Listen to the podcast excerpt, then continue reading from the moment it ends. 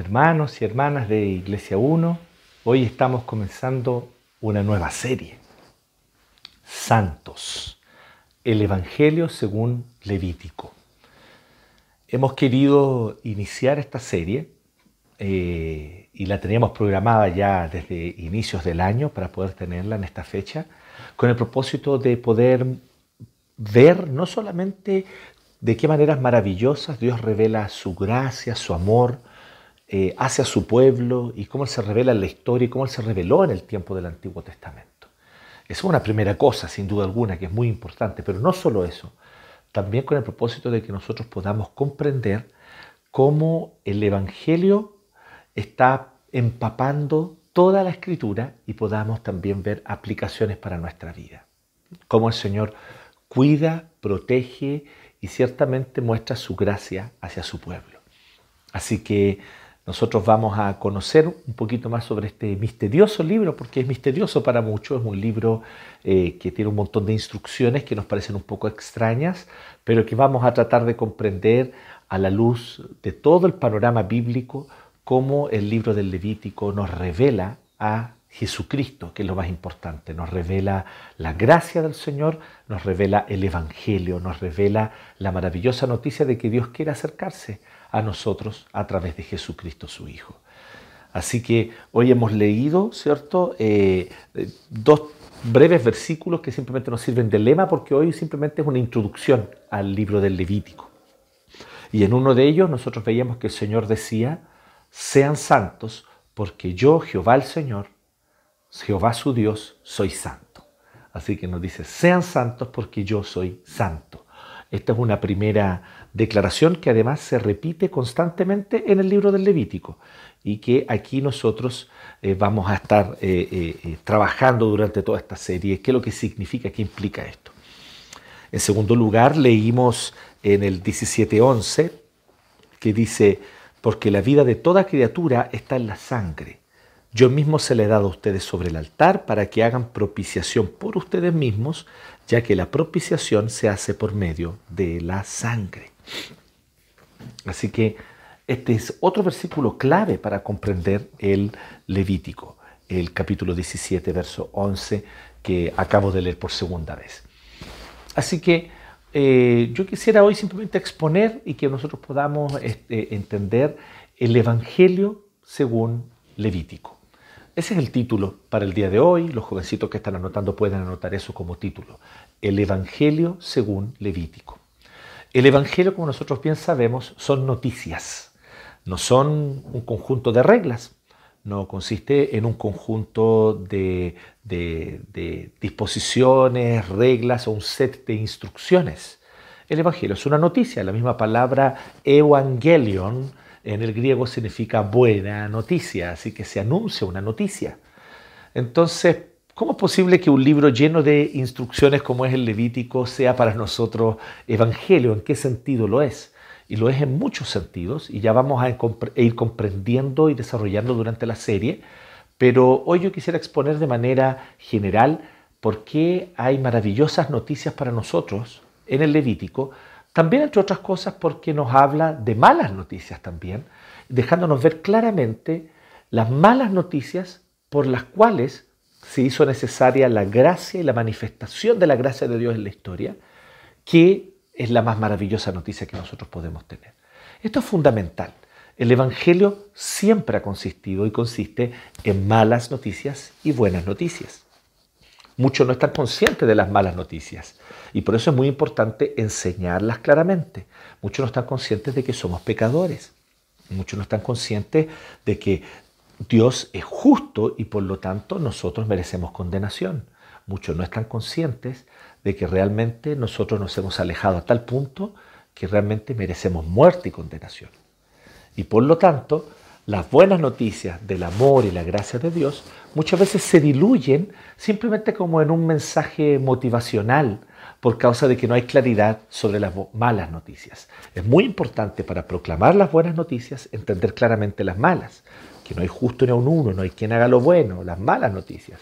Y las buenas noticias, por lo tanto, de que Dios hizo propiciación por nosotros, que el Señor ha venido a rescatarnos y ha venido a morir por nosotros en la cruz. Entonces las buenas noticias son claras y abiertas y como decimos eh, eh, eh, como lema para, este, para esta serie de mensajes, son mucho más dulces después que nosotros hemos experimentado y comprendido la amargura de las malas noticias. Entonces las buenas noticias se vuelven mucho, mucho más dulces para nosotros. Así que esto es lo que nosotros vamos a ver en el Levítico. Vamos a ver cómo hay una clara eh, eh, anuncio de las malas noticias y también un claro anuncio de las buenas noticias también, a través de lo que parece simplemente un montón de instrucciones, de rituales para el culto de los judíos del Antiguo Testamento. Porque eso es el Levítico básicamente. Nos parece a nosotros, y cuando nosotros lo leemos, que son una serie de instrucciones sobre los rituales que el pueblo de Israel del Antiguo Testamento debía obedecer. En el tabernáculo era el lugar donde la presencia de Dios habitaba. El arca del pacto estaba allí en el lugar más íntimo, en el lugar más adentro del tabernáculo. El tabernáculo era una tienda, pero no cualquier tienda, era una tienda hecha con tele y materiales muy gruesos que eh, eh, te demandaba todo un trabajo poder armarla, montarla y tenía un primer lugar donde uno entraba dentro de la tienda, que era el lugar santo, donde había una mesa con panes, con unos candelabros, con luces, donde había un montón de símbolos que representaban que estábamos acercándonos a la presencia del Señor y era el lugar santo. Pero una vez ya dentro, detrás de unas cortinas en la parte del fondo, allí estaba el lugar santísimo. Y en ese lugar santísimo era donde estaba el arca del pacto de Dios, donde adentro estaban las tablas de la ley, donde estaba también eh, eh, eh, la vara de, Moisés. Entonces nosotros vemos que habían varios elementos allí en, esa, en, esa, en, ese, en esa arca del pacto. Pero lo más importante es que sobre el arca del pacto se manifestaba la presencia de Dios. Allí la presencia de Dios se manifestaba de manera abierta, de manera visible, como una especie de nube de fuego como una especie de nube de fuego, algo difícil de concebir, pero que eh, eh, ocurría allí sobre eh, el arca del pacto. Y por lo tanto allí solamente, como vamos a ver las instrucciones, se podía ingresar una vez al año y solamente podía ingresar el sumo sacerdote en representación de todo el pueblo. Pues bien, todo esto que nosotros vemos que el tabernáculo alrededor se reunían las tribus de Israel. Este es el tiempo en el cual el pueblo de Israel todavía está camino a la tierra prometida, salieron de Egipto y están habitando en el desierto, así que ellos habitan en tiendas. Y como habitan en tiendas, ellos se distribuyen de tal manera que quedan alrededor del tabernáculo. El tabernáculo queda al centro. Esto es muy claro qué es lo que significa esto y qué es lo que esto implica. Si el tabernáculo es el lugar donde habita la presencia de Jehová, significa que Jehová es el rey de Israel. Para todas las otras naciones era muy importante entender quién era el rey de una determinada nación. Bueno, el rey de Israel era Jehová, era Dios. Y por eso él habitaba en la carpa principal, en el tabernáculo, justo al centro del campamento y alrededor se ponían todas las otras tribus en sus carpas y las otras familias. Así que cuando nosotros vemos esta realidad de cómo el pueblo de Israel vivía en ese contexto, nosotros podemos ver que el Levítico da un montón de instrucciones acerca de cómo el pueblo de Israel debía adorar a Dios, de cómo ellos debían, por lo tanto, llegar con animales, estos animales debían ser sacrificados, se les debía derramar su sangre y debían ser quemados en un altar de fuego, en un altar que estaba el fuego constantemente encendido, que estaba justo en la puerta, afuerita, en el patio, por así decirlo, del tabernáculo. Allí entonces había todo un grupo de sacerdotes que también eran consagrados para esto y como los sacerdotes debían entonces recibir los distintos sacrificios y ofrendas que el pueblo quería ofrecer. Además, el Levítico da algunas instrucciones para la vida diaria, enseñándole a los israelitas qué cosas son puras y qué cosas son impuras, qué cosas los contaminan y qué cosas, por lo tanto, los limpian. Y de esta manera entonces ellos podían saber cómo ellos podían vivir vidas aceptables delante de Jehová, ya que ellos habitaban en el campamento de Jehová y por lo tanto ese era un territorio, un lugar donde ellos debían vivir en santidad delante del Dios Santo. Así que básicamente esto es levítico. Pero aquí es donde viene la pregunta, ¿qué buenas noticias hay en esto? ¿Cuál es el evangelio que nosotros podemos contemplar en Levítico? Y yo quiero solamente hoy día puntualizar cuatro cosas importantes a través de las cuales nosotros vemos el evangelio en Levítico. ¿ya? Cuatro cosas importantes en las cuales vemos el evangelio claramente eh, eh, enseñado en Levítico. Bien, así que el Evangelio según Levítico, como decíamos, es el título para hoy y vamos a ver cuatro cosas eh, mediante las cuales nosotros vemos el Evangelio, el Levítico, cuatro aspectos del Levítico que nos muestran el Evangelio. Primeramente, y la primera de ellas, es que Dios quiere habitar con su pueblo. Dios quiere habitar con su pueblo. Esto es lo primero. Nosotros vamos a ver en el Levítico claramente que Dios quiere habitar con ellos. Dios quiere vivir allí. Y esto nosotros lo vemos porque esto es todo un relato que va desde el Génesis hasta el Deuteronomio, en lo que los judíos llaman la Torá. Y nosotros llamamos el Pentateuco, que significa literalmente cinco libros. La Torá, como le llaman los judíos, significa la ley. Entonces, el Pentateuco o la Torá son los primeros cinco libros de la Biblia. Génesis, Éxodo, Levítico, Números y Deuteronomio. Estos cinco libros están ordenados de tal manera que nos presentan una lógica. Y lo que nosotros vamos a ver es que efectivamente hacia el final del Éxodo, en la segunda mitad del Éxodo, nosotros vamos a ver que la presencia del Señor se manifestaba constantemente con su pueblo. El Señor amaba a su pueblo, lo sacó de Egipto, pero al mismo tiempo que amaba a su pueblo, es un Dios santo.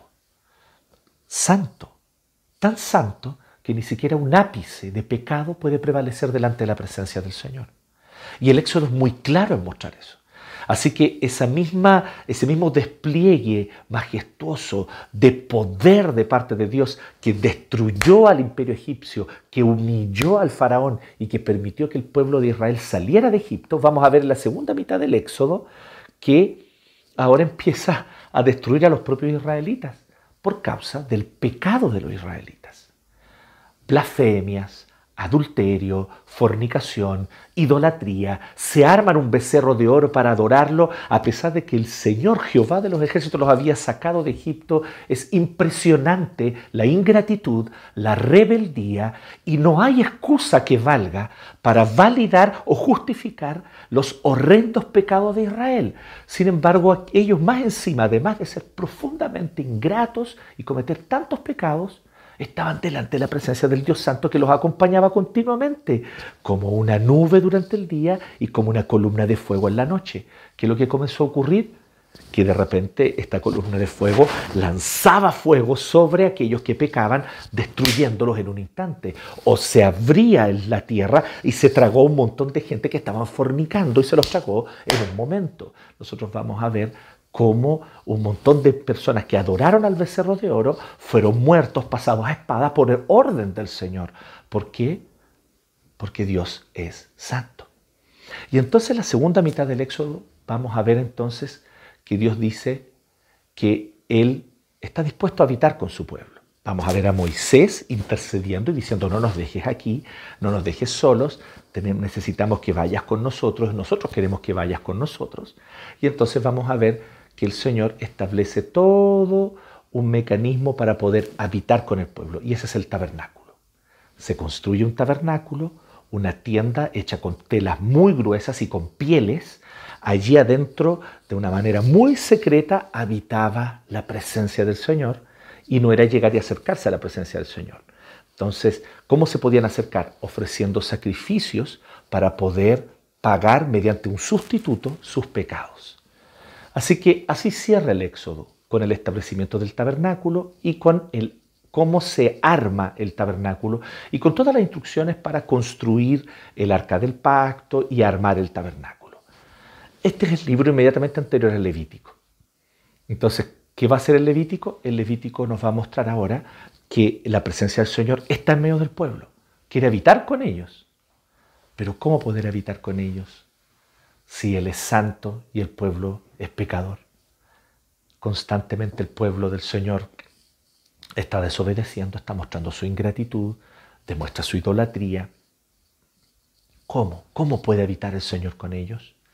Entonces, eso es lo que vamos a ver que en el Levítico hay una clara intención de parte de Dios yo quiero habitar con mi pueblo, yo quiero habitar con ustedes, yo quiero vivir con ustedes, yo quiero estar aquí y yo quiero que ustedes se acerquen a mí.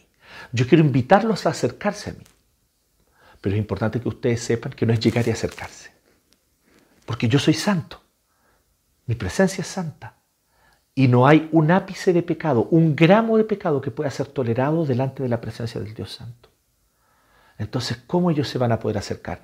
El Señor provee todo un sistema a través de sacrificios, derramamiento de sangre y holocaustos que son quemados en el altar con el propósito de poder entonces pagar por el pecado y que aquellos que quieran acercarse al Señor lo puedan hacer con mayor libertad.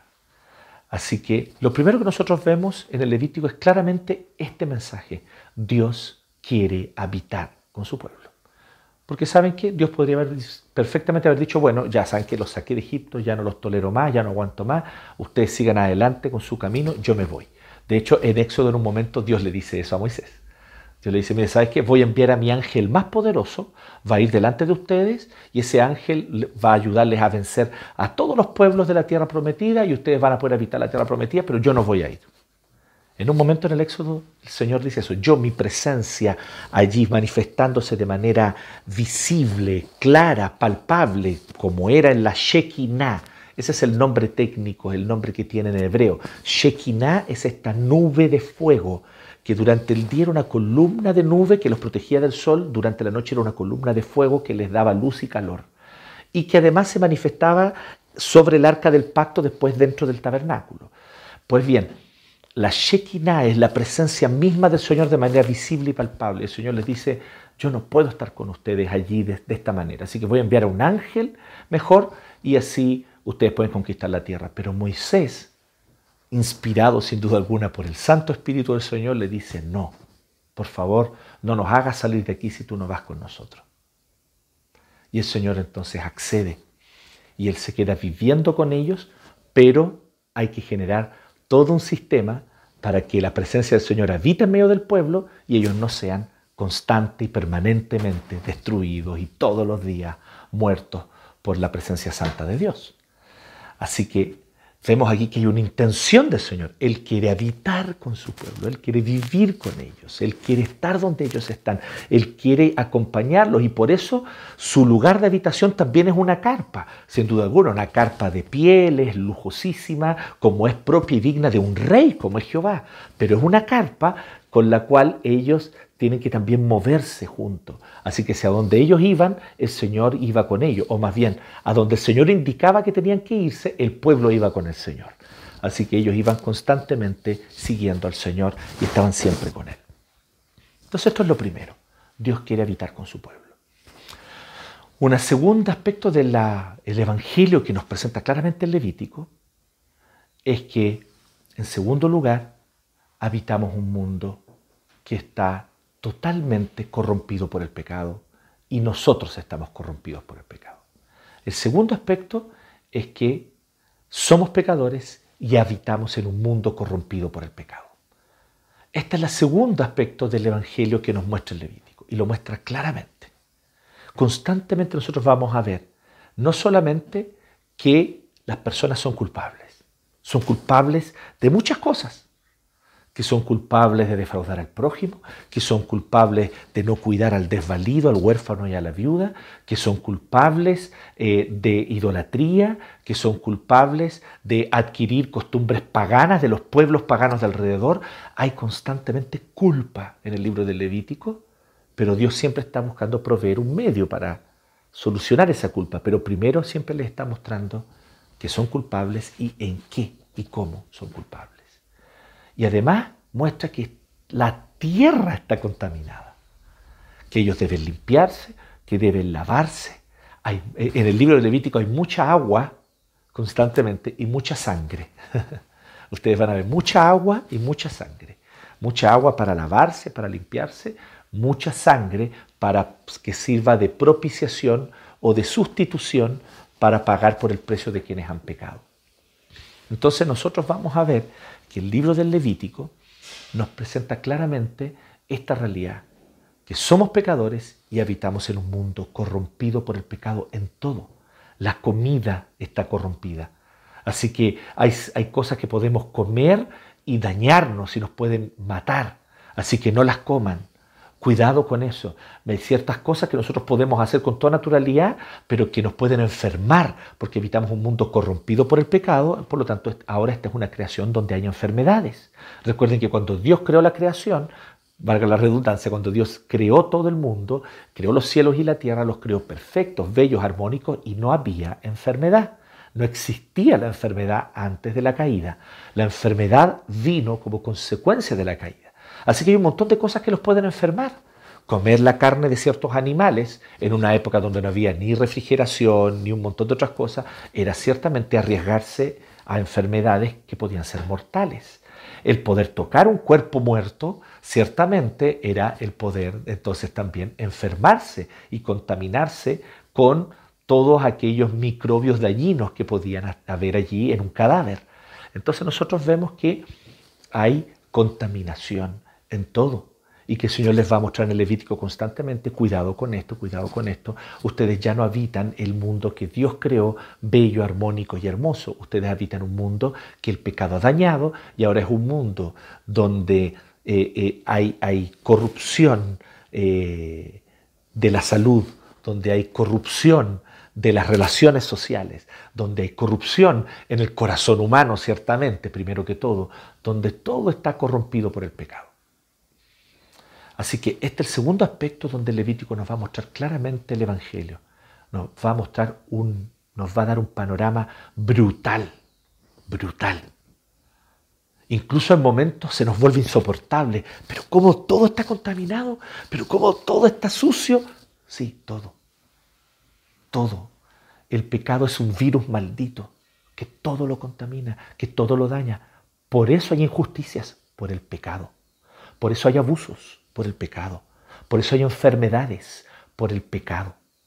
Por eso hay limitaciones humanas que no son simples limitaciones por ser criaturas, sino que son limitaciones que no nos permiten obedecer al Señor o servirle como deberíamos o no nos permiten encontrar vida plena. Esas limitaciones que nos impiden una vida abundante, una vida plena, consecuencia del pecado también.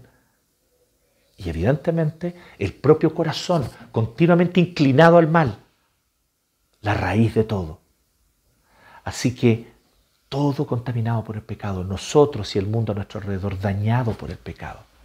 El Levítico nos va a mostrar claramente eso. Así que, primero, Dios quiere habitar con nosotros, Dios quiere vivir con nosotros, Dios quiere habitar con su pueblo y quiere darle vida en abundancia, quiere darle vida plena. Pero en segundo lugar, habita, sin embargo, nosotros habitamos, somos seres humanos pecadores que habitamos en un mundo corrompido por el pecado. Sin embargo, el tercer aspecto de la noticia y de la, de la buena noticia del Evangelio que nos presenta el Levítico es que Dios se encarna en nuestra realidad. Y esto es lo tercero, Dios se encarna en nuestra realidad. Y esto es un maravilloso aspecto del Evangelio. De hecho, existen actualmente ramas de la teología que se dedican a escribir varios textos y libros muy interesantes sobre la teología de la encarnación. ¿Y por qué? Es por causa de esto que dice Juan capítulo 1 en el Nuevo Testamento, que el verbo estaba desde el principio y desde antes del principio estaba con Dios porque el verbo era Dios. Y el verbo se hizo carne y habitó entre nosotros. Cuando nosotros vemos que el verbo se hizo carne y habitó entre nosotros, estamos viendo un modus operandi de Dios. Dios podría perfectamente desde las alturas juzgar, condenar, ¿cierto? Decidir quién se salve y quién no, y venir y simplemente ejecutar de una vez un juicio severo en la historia. Dios podría hacerlo en una humanidad cargada de pecado, donde nuestras estructuras sociales están cargadas de pecado, donde nuestras instituciones incluso están diseñadas de tal forma para perpetuar la opresión, donde la cultura parece estar empapada del pecado, y de hecho lo está. Entonces cuando nosotros vemos que habitamos un mundo como este, podemos decir, oye, Dios podría desde las alturas venir y simplemente revelar toda su, eh, eh, eh, toda su santidad y por lo tanto su ira santa. Dios podría hacer eso. Y de hecho hay momentos en la Biblia en los que Él decide puntualmente hacerlo, pero en general la gran mayoría de las ocasiones no es el modus operandi de Dios. El modus operandi de Dios es como el de Juan 1. se encarna, desciende a nuestra altura, por así decirlo. No que Dios esté en el cielo y no esté aquí, Dios está en todos lados porque Él es omnipresente, ¿ok? Pero en un sentido figurativo, Dios desciende en el sentido de que Él viene y condesciende a estar con nosotros, porque Él es Dios. Santo, justo, majestuoso. Él condesciende a estar con nosotros y Él viene y se encarna y habita con nosotros, habla nuestra lengua, camina con nosotros, respeta nuestra cultura, a pesar de que nuestra cultura muchas veces tiene elementos que no son los más justos, pero Él, con respeto a nuestra cultura, viene y desde dentro comienza a generar transformaciones. Eso lo vemos claramente en el Levítico. Tú vas a ver que el Levítico, ojo con esto, querida hermana del siglo XXI, querido hermano del siglo XXI, tú que lees con ojos del siglo XXI, tú que tal vez aprendiste sobre hermenéutica y sobre algunos elementos importantes de la lectura, todo este conocimiento es muy valioso, te va a servir mucho para leer el Levítico, pero quiero que prestes atención y recuerdes esto, no puedes mirar con ojos del siglo XXI un texto del siglo XV antes de Cristo. Para mirar un, texto del 1500 a.C. debes comprender la cultura del 1500 a.C. en el Oriente Medio. Entonces, ¿qué nos vamos a encontrar en el Levítico? Nos vamos a encontrar que el Levítico es un texto que se encuentra en qué contexto? Oriente Medio, 1500 a.C. Patriarcado brutal. La mujer es un objeto que se vende, que se negocia. Patriarcado brutal menosprecio hacia los niños. El niño no tiene mayor valor mientras no demuestre que tiene buena salud para vivir en este mundo. Tanto así que en ese tiempo no se le ponía nombre a los niños hasta que ellos ya cumplían una cierta edad y mostraban que tenían fortaleza, la suficiente fuerza como para vivir. ¿Eres digno de vivir? Bueno, ahora eres digno de tener un nombre. Entonces, ahora eres digno de poseer una identidad. Así que ahí recién le daban nombre. Eh, la idea de, de que los bebés y los niños no tenían valor era algo totalmente difundido y era propio en esa cultura. Y así tú vas a ver que hay muchos otros elementos. El mismo tema de cómo todos los pueblos ofrecían sacrificios también a sus dioses. Pero ¿qué significaba estos sacrificios? Vamos a ver que significaban todo lo contrario del Levítico. Ya lo, ya lo voy a mostrar en el, en el cuarto y último aspecto que vamos a mencionar. Pero es importante, sin embargo, que vemos que aunque en el Levítico los sacrificios tienen un significado absolutamente, radicalmente distinto al de los pueblos paganos. Los pueblos paganos ofrecían sacrificios con una intención, en el Levítico los sacrificios están con otra intención totalmente distinta, contraria. Pero a pesar de eso, hay sacrificios. Se degüellan animales y se entregan.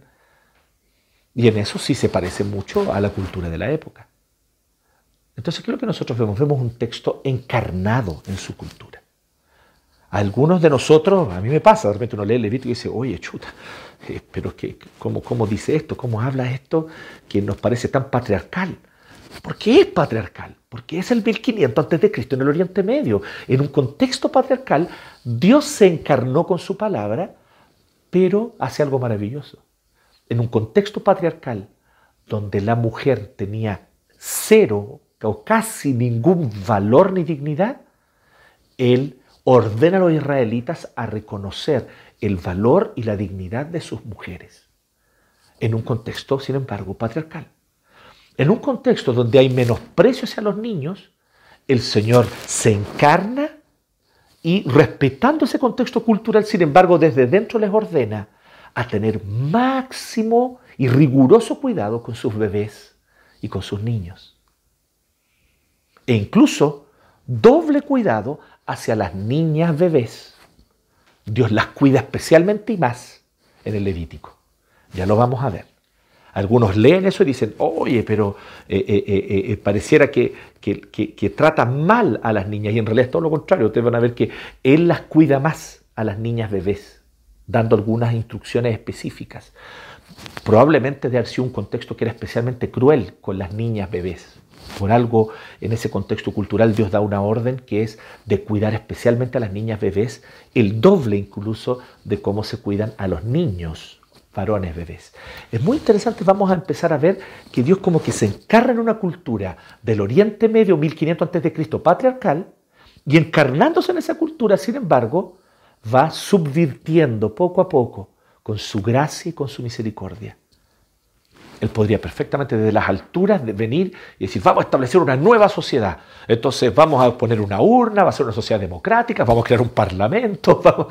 Dios no hace eso. Dios no hace eso. En una cultura tribal donde hay reyes tribales, Él dice, pues bien, Israel también va a estar compuesto de doce tribus y en esas doce tribus va a haber un rey. Soy yo, Jehová. Y habito ahí, en esa carpa grande del medio, en el tabernáculo. Allí habito yo.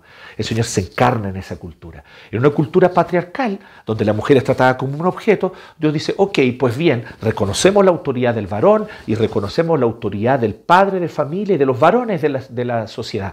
Pues bien, entonces, varones de la sociedad, cuiden a las mujeres. Tengan especial cuidado con ellos y protéjanlas del mal y sean especialmente cuidadosos en valorarlas. Entonces Dios toma la cultura patriarcal pero le da una vuelta.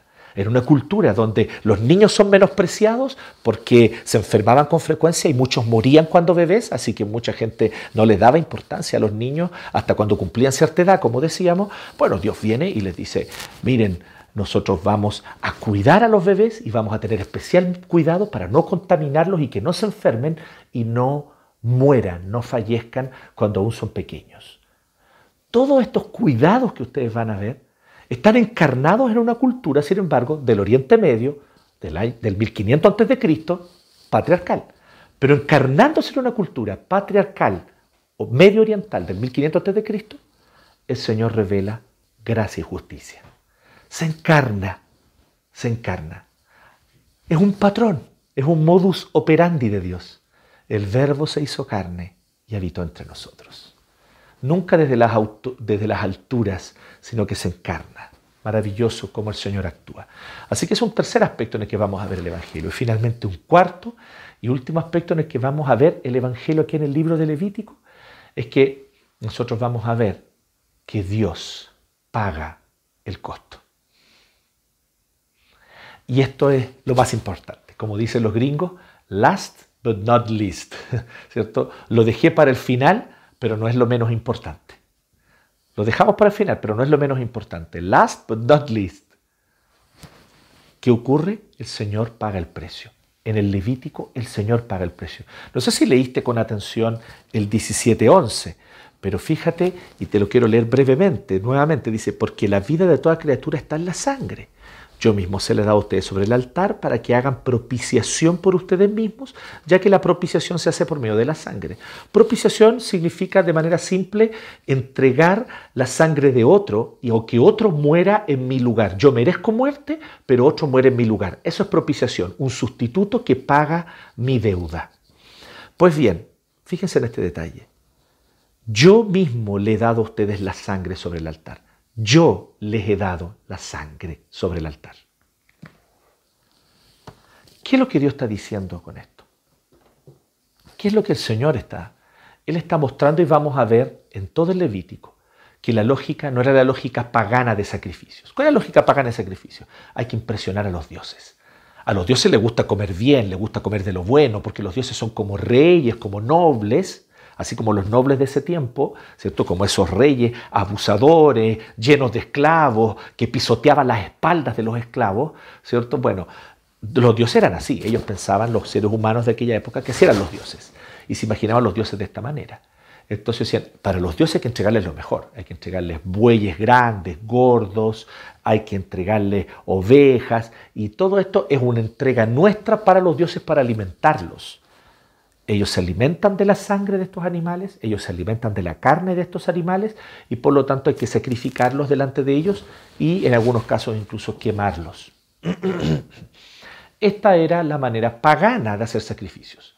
Vamos a ver aquí en el Levítico que el mensaje es encarnado en la cultura de la época, así que hay sacrificios, pero los sacrificios tienen un significado totalmente contrario. Los sacrificios no son un esfuerzo humano para agradar a los dioses o para agradar a Dios en este caso. Los sacrificios son una provisión de parte de Dios para que su pueblo pueda acercarse a Él. Es Dios quien les provee de los sacrificios. La lógica es todo lo contrario. Las ovejas que ustedes tienen, los bueyes que ustedes tienen, las palomitas que ustedes tienen, yo se las di. Yo se las di para que lo siguiente, tómenlas, degüéllenlas y derramen su sangre. Ustedes merecen que su sangre sea derramada. Ustedes son tan pecadores, tan ingratos, que deberían morir y la sangre de ustedes derramarse sobre esta tierra.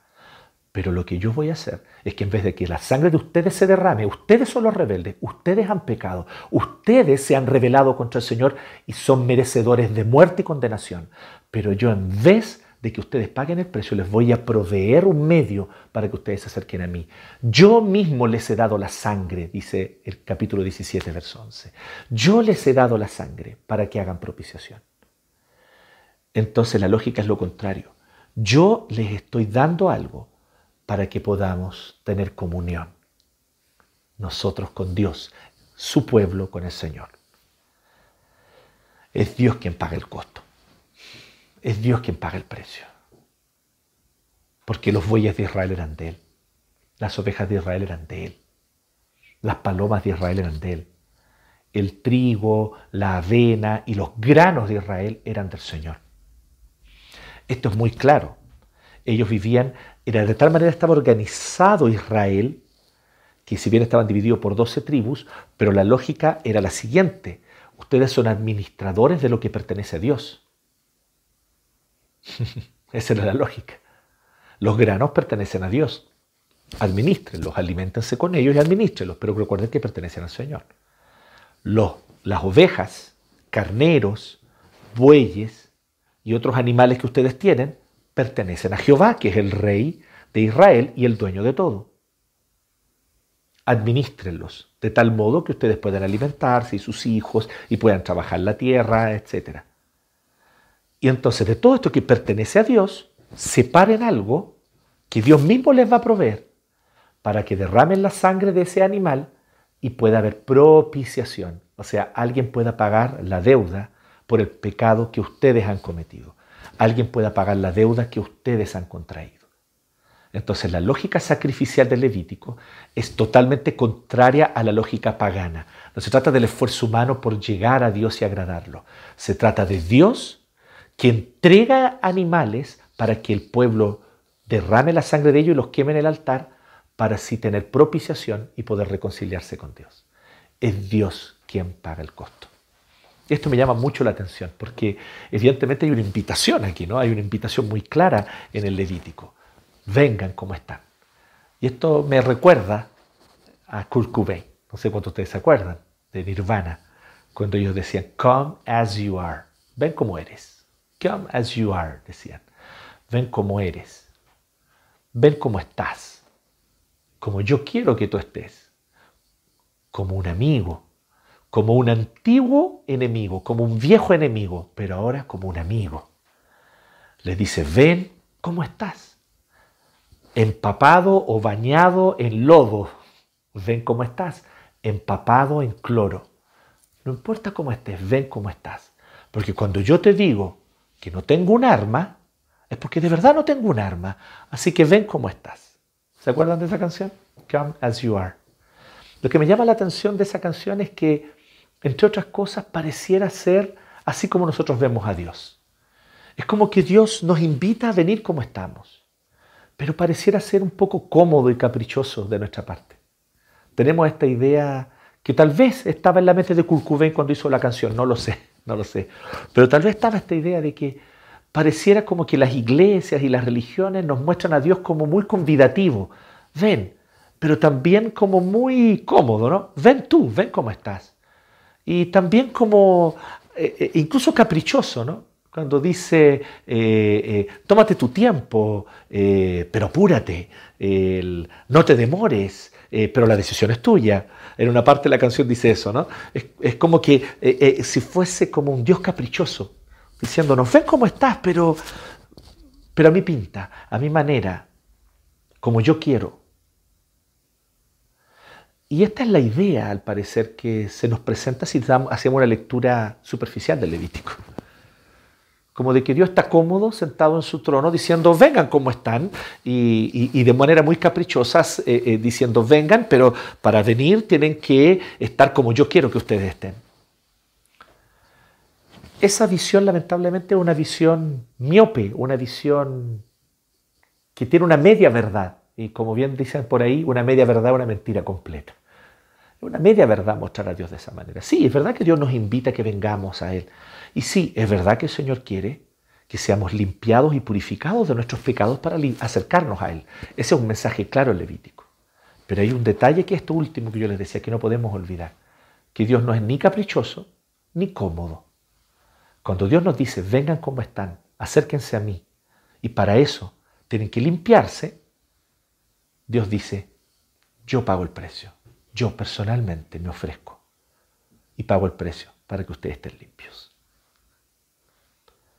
Los bueyes de Israel son míos. Yo les digo, separen una porción importante de ellos si es necesario. Separen todos los que necesiten para derramar la sangre de esos bueyes que son míos para acercarse a mí. Las ovejas de Israel son mías. Yo soy el dueño de las ovejas de Israel.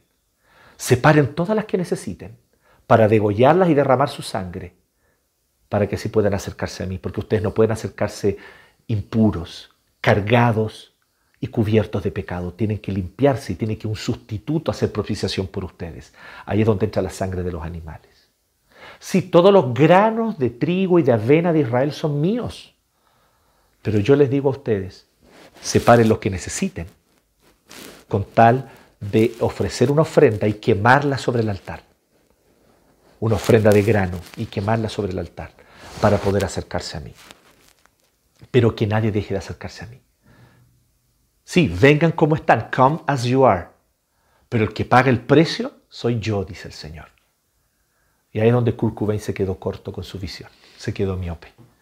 Kurt no entendía o no entendió o tal vez no conoció al Dios de la Escritura, al Dios del Evangelio, al Dios que se nos revela en la palabra de Dios, al Dios que se nos revela aquí en el Levítico, al Dios que se nos revela en Jesucristo. Él nos dice, vengan, vengan a mí, pero para venir tienen que ser limpiados y purificados. ¿Cómo ser limpiados y purificados?